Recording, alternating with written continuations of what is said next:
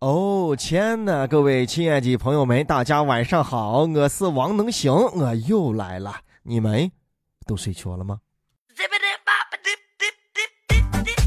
前天啊，能行去咸阳国际机场 T 三航站楼去接人啊，接的人很重要啊。天很冷，为了让他感到温暖，能行就带了一大束红色的玫瑰花。我心想，这一定是一道亮丽的风景线了啊！到那之后一看，我去，拿花的人还真不少啊，那么多人啊！我就在那排队等。这时候有个女孩啊，就把我戳了一下，然后就说：“哇，你的花好漂亮啊！”我说：“啊，还可以吧。”她说：“我能拍一个照片吗？”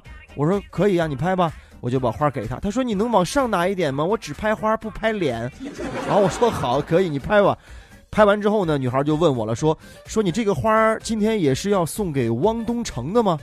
我说：“汪东城是谁？”我说：“我不认识。”他说：“汪东城是个明星啊，你看今天这么多人拿着花，就是在这儿接汪东城的。”哦，我说我不是。他说：“那你接谁啊？”我说：“我接王能行。”他说：“王能行是谁啊？”我说：“王能行你都不认识。”他说：“我不认识。”我说：“那刘德华你总该认识吧？”他说：“刘德华我知道啊。”他说：“那王能行和刘德华是是？”我说：“王能行是我媳妇儿，刘德华，哼，是我媳妇儿的偶像。”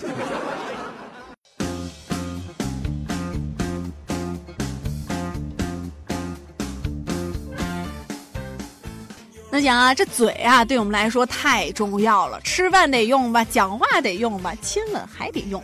不过有时候呢，咱也让他受委屈了。比如说这有食物啊，不能让他吃，话到嘴边犹犹豫也不敢说。你有没有想过，这如果大家都开始讲真话了，这世界会变成什么样呢？忠言逆耳利于行啊！但这个世界已经很少能听到忠言了。就算哪一天你真的听到了忠言，它利不利于你行啊？我不知道，但我估计你听到的时候啊，你会把说这个话的人打到不能行走。英规的著名诗人啊，塞约翰逊就说过：一个人宁可听一百句谎话，也不想听一句他不愿意听到的真话。一个谎话说一百遍就成真了啊。就今儿我们刚说领结婚证那个女孩脸修那么尖，问朋友，朋友说你脸不尖呀，跟你真人挺像的呀。你想想，他们敢说真话吗？给大家举几个例子吧，都是真话啊，可别伤到你啊。比如说，女朋友问你说能行啊？你看，你看我胖不胖啊？胖吗？你肯定胖嘛，你都快赶上快生娃的小猪佩奇了，你说你胖不胖？那那那你说那个女生好看不好看？是不是没有我好看？我你丑成这了，你自己不知道噻？事实证明，说真话可能要分手的。比如说，老板问我了啊，说能行啊？你觉得这个我刚才说的怎么样啊？哎哎，老板，你刚说你刚说是一个毛线团，你刚说是一个是一个刚拖过厕所的拖把，又臭又浓啊！有你这号老板，跟你说，公司早晚得倒闭。我跟你说，冷静，哎，冷静一下，王能行，冷静啊！就是说，大家听到了没有啊？说真话的结果呢，可能就是这样啊，非常的扎心，嗯。但是大家别担心，一般大家都听不到这样的真话的。咱们这个生活状态不就是这样吗？哪有什么真话假话是吧？真真假假、虚虚实实的，咱们就混着就就听呗啊！希望大家都能够游刃有余。如果你非常较真儿的话，从别人那儿既然得不到真话或者假话，那么你自己对自己心里边有个数，就太好不过了。最近呢，江苏一个男的经历了十一年的漫长学习呀，终于考下了驾照。这一帮好友特意在门前是挂起了横幅，放烟花为他庆祝。据了解呢，这名男子考驾照的十一年里啊，辗转了四个驾校，先后那是花了四万多块的。现在呢，总算是如愿以偿拿到证了。考了十一年了，零七年下半年考的，换了四个驾校。十月二十九号拿到驾驶证的中午，这些朋友然后买烟花、横幅啊。去庆祝的，他说我考个驾驶证比考大学还还难呢。赶紧来看，赶紧来看啊！志德有一个老实人，哎呀，咱们不能这样虽然老实人，老实人不是一个贬义词。这小伙子就想凭着自己的硬实力。死死实实的考上一个驾照没有啥不对，实在的把技术我学到自己身上，我才是最安全的。你看这个老哥啊，驾照考了十一年，正所谓熟能生巧，学的扎实，见证了驾校一波一波起起伏伏，送走了一波又一波的这学弟和学妹啊，学的很扎实，含金量又高，学出来之后都不是一个老司机了，学出来直接都是驾校教练呀。不过，叫能行来看，十一年时间的代价有点太长了。呃，人有几个美好的十年和青春岁月呀？你想，他娃上一年级的时候就说：“爸爸，爸爸，你什么时候能开车送我上学呀？”同学们的爸爸都开车送我上学。他爸说：“女子，你别急，等爸学好驾照，马上买车送你上学。”一晃，十一年过去了。哎，来，女子，今儿爸把驾照拿好，爸今儿送你上学。呃，爸不用了。我男朋友骑车带我，可不是嘛？十一年，孩子从一年级都上到高二了。对了，包管这个老郭的真实身份是一个难缠的马路杀手，还真的是一个黄金驾驶员，对吧？这哥们儿肯定会非常珍惜他这艰难的十一年和这艰难的十二分啊！你伙计都把车换几个了吧？前几天呢，有西安市民爆料，说是九号的晚上和朋友在西安市北辰大道北前村附近的麦子快捷酒店住宿的时候，发现这床尾墙壁上的插座上有一个对着他们的针孔摄像头。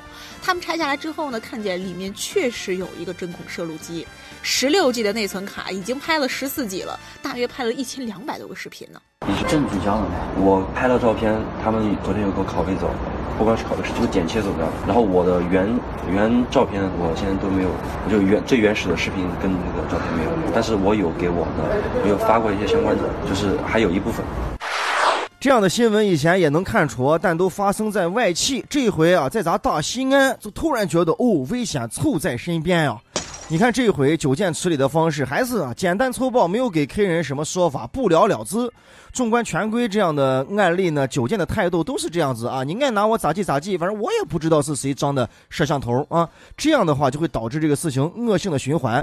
能行想说一句啊，当然我没有证据，我是觉得这种事情啊，酒店说不知道，但他一定是知道的。我觉得装个摄像头不像那个特工片里边演的那么简单吧，弄一个口香糖嚼一嚼，然后嘚儿往外一粘就能喷了。还是要时间的，是打捻的、接见的，很麻烦啊。说的好像是我装过一样啊。我又想出了吴秀波演那个电视剧叫《黎明之前》，那个年代啊，间谍盛行啊，到一个地方先排查有没有漏音啊，电话有没有被窃听啊，看一看情况。现在咱们已经要活生生的被逼成一个这个特工了啊！我们不为找到其他间谍，我们是为了保护自己。在没有更好的啊方法或者法律的制裁之前，咱们到宾馆去住，那只有自己才能用个心来保护自己了。睡觉之前呀，把这个电视的插销啊、墙壁上那二十四小时不间断的电源全部都拔掉。再牛的摄像头也是需要供电的嘛！我不相信这人装到这儿，呃，摄像头是拿电池供的，还隔一段还进来换一块电池。要是你害怕麻烦，那就是这，你前后出去，不管是去哪个宾馆，你给自己带上一个帐篷，前后往这床上一蹭，你睡到帐篷里边，对吧？这干啥谁都看不见。说了这么多啊，其实满满的都是无奈，还能怎么样啊？自己是最牢靠的那个人，自己保护自己，长点心吧，不管你是不是海燕。那想啊，最近的一段爸爸火车站接闺女的视频是打动了不少网友。有不少网友表示说自己看一眼就笑了，不过这笑着笑着呢就哭了。这视频拍摄的女儿说呢，自己毕业工作一个月之后回家一次，为了多住一晚，只能坐凌晨两点的火车。当时啊，气温已经是零度左右了，但是爸爸还是会来接她。她说呢，自己的家人是特别可爱，生活当中呢总是互相鼓励。爸。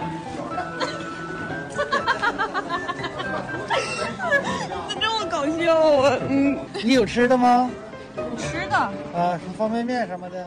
我今年刚毕业嘛，然后我就在北京工作，一个月大概会回家一次，因为特别晚嘛，只有那个两点的火车了，然后我爸就会去火车站接我。这个视频大家真可以搜一下看一下，凑搜“爸爸火车站接闺女”就对了。能行看了，把我看的搞笑的啊，当然也把我看的感动的。这闺女喊了一声“爸”啊，他爸吓得一激灵啊，直接就破功了。因为在闺女喊这一声“爸”之前，他爸是一个非常的标准的军姿跨立的一个姿势，非常高大啊。呃，可能是想给闺女刚出站，想给闺女留下一个这个威猛的形象啊。你爸爸，臭死你爸爸！呃，这个视频很短，看的好多人啊心生感慨，因为有好多人也在外求学、打工、打拼，好久没有回家闻闻家乡的空气，看看爸妈的样子了。还有的人说啊，长大之后呢，就很难为情开口，很少大声的、响亮的叫一声爸妈啊，说不好意思，有什么不好意思的？能不能给父母一个拥抱？能不能一阵龙卷风把你刮到家门口，说一声爸，我回来了，听妈妈的话。为什么要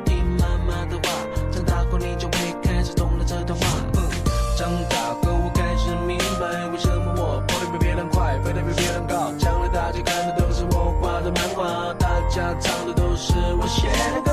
妈妈的辛苦不让你看见温暖的在她心里面。能行哥在陕西渭南向你问好祝你好梦晚安快点睡觉。